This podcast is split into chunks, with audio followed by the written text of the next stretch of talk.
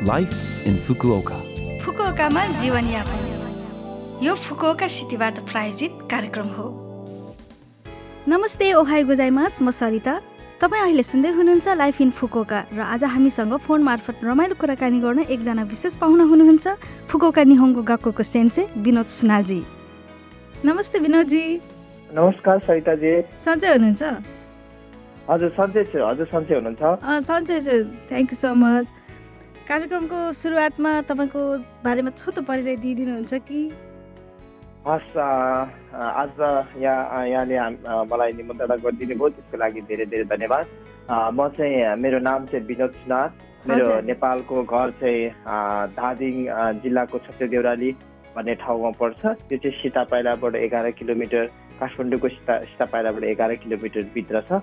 म चाहिँ जापान आएको चाहिँ टु थाउजन्ड थर्टिनको अप्रिल फिफ्टिनमा हो। त्यसपछि अहिले चाहिँ म जापानको फुकुका सहरमा स्थित Fukuoka Japanese language school FJLS ग्रुपमा चाहिँ कार्यरत छु। धन्यवाद। हजुर। टु थाउजन्ड थर्टीमा आउनुभयो होइन? भनेपछि सात वर्ष भयो है? हजुर सा सात वर्ष कम्प्लिट भयो। हजुर। यो सात वर्षमा तपाईँलाई फुकुका सहर चाहिँ कस्तो लाग्यो होला?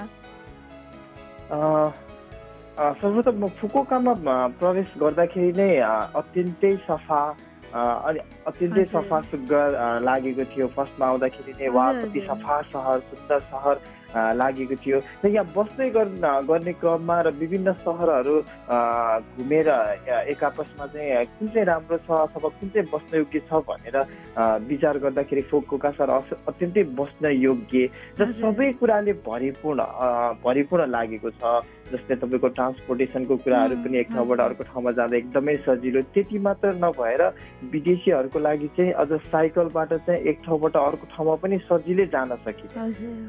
त्यो खालले पनि अत्यन्तै कम्प्याक्ट सिटी बस्नको लागि चाहिँ आफैले पनि महसुस गरेको छु त्यति मात्र नभएर खानको लागि जस्तै तपाईँको भेजिटेबलहरूदेखि लिएर अरू कुराहरू पनि। अरू सहरको तुलनामा सस्तो महसुस गरेको छु र अलिकति स्वच्छ पनि सफा सुग्घर पनि महसुस गरेको छु मौसमको तुलनामा पनि हाम्रो नेपालभन्दा अलिकति फरक नभएको जाडोमा पनि झन्डै झन्डै त्यति नै बराबर जाडो गर्मीमा पनि झन्डै झन्डै उस्तै उस्तै भएको कारणले गर्दाखेरि हामी विदेशीलाई बस्न चाहिँ योग्य अत्यन्तै बस्न योग्य सहर चाहिँ महसुस गरेको छु। हजुर। है मैले पनि त्यस्तो त्यस्तै अनुभव गरेको छु। यहाँनिर मौसमको हिसाबले ठ्याक्क अलिक हाम्रो नेपालसँग मिल्दोजुल्दो छ है। हजुर।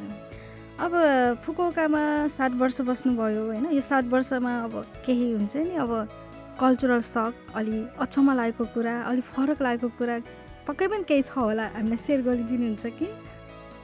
हजुर अलिकति धेरै नै छ कल्चरको कुराहरूमा। जस्तै अब हामी नेपालबाट आउँदाखेरि एउटा सबैभन्दा मैले एकदमै गरेको चाहिँ सरसफाइको कुरा।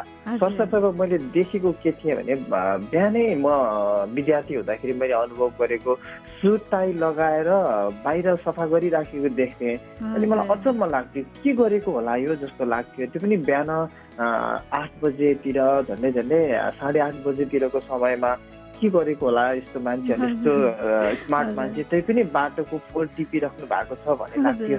अनि लाग के रहेछ भन्दाखेरि आफ्नो खाइ आफ्नो कम्पनीको अगाडिको चाहे त्यो बाटो होस् त्यहाँ झरेको सानो सानो चुरोटको ठुटादेखि लिएर सानो कागजको टुक्रा पनि टिपेर। चाहिँ सफा गरेको देख्दाखेरि चाहिँ अचम्मै लाग्यो त्यो पनि एउटा यहाँको कल्चर रहेछ भन्ने कुरा मैले महसुस गरेँ किनभने। आफ्नो वरिपरिको ठाउँ सफा भएन भने काम गर्ने ठाउँ सफा हुँदैन काम गर्ने ठाउँ सफा भएन भने बिजनेस राम्रो हुँदैन भन्ने चाहिँ यहाँको एउटा कल्चर रहेछ त्यसले चाहिँ मलाई अत्यन्तै एउटा सकारात्मक शिक्षा पनि दियो र एउटा नयाँ कुरा सिके जस्तो पनि लाग्यो।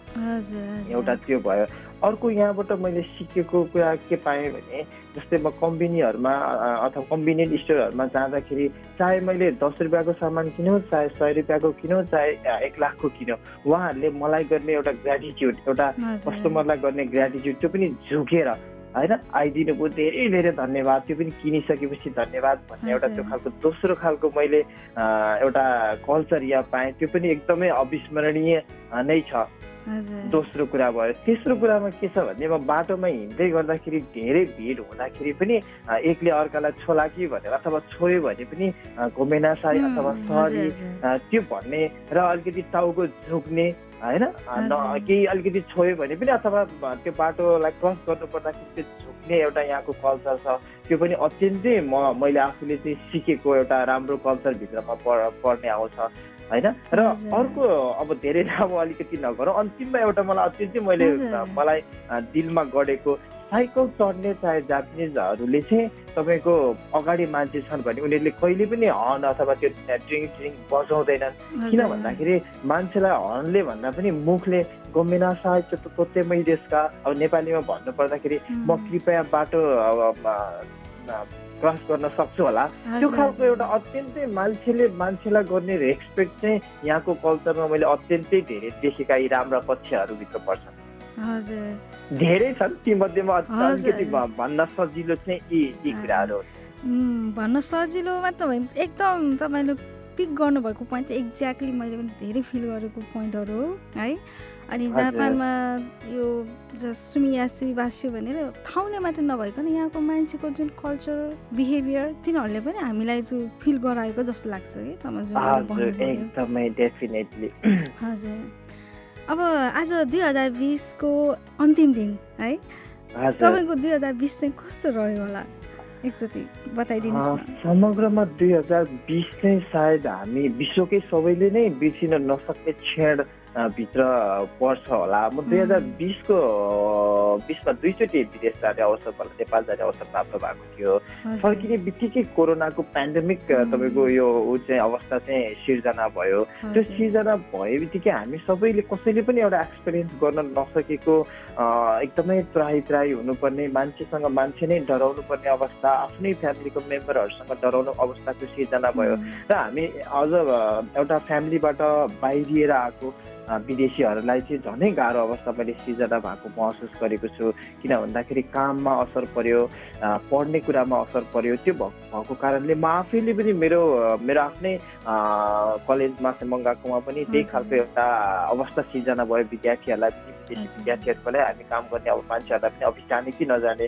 अफिस गयो भने केही भइहाल्ने हो कि भन्ने अवस्था सिर्जना भयो र पछिल्लो अवस्थामा ती वातावरणहरू अलिकति नर्मल हुँदै आइराखेको छ त्यसले गर्दाखेरि चाहिँ काममा पनि अलिकति पहिलाको अवस्थामा बिस्तारै बिस्तारै फर्किँदैछ विदेशबाट आउने क्रमहरू पनि थोरै थोरै जारी भएको छ।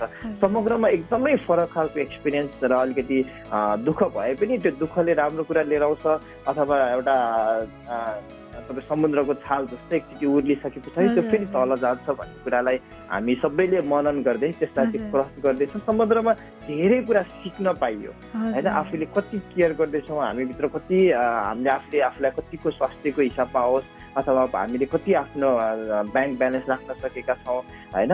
देखि लगाएर हामीले कति कुरा ज्ञान आर्जन गर्न सकेका छौँ भन्ने कुरामा चाहिँ अब आगामी दिनहरूमा चाहिँ एकदमै विचार गरेर जानुपर्ने जानुपर्ने कुनै पनि दिनमा केही पनि आइपर्न सक्छ। त्यतिखेर चाहिँ म आफू कतिको तयारी। अवस्थामा हुन्छु भन्ने कुरा चाहिँ टु थाउजन्ड बिसले चाहिँ हामी सम्पूर्ण मानव जातिलाई राम्रोसँग सिकाएको छ भन्ने महसुस गरेको छु। हजुर एक्ज्याक्टली। अन्त्यमा निहोङ्गो गएकोमा पढिरहेका विद्यार्थीहरूलाई केही सुझाव दिन चाहनुहुन्छ कि?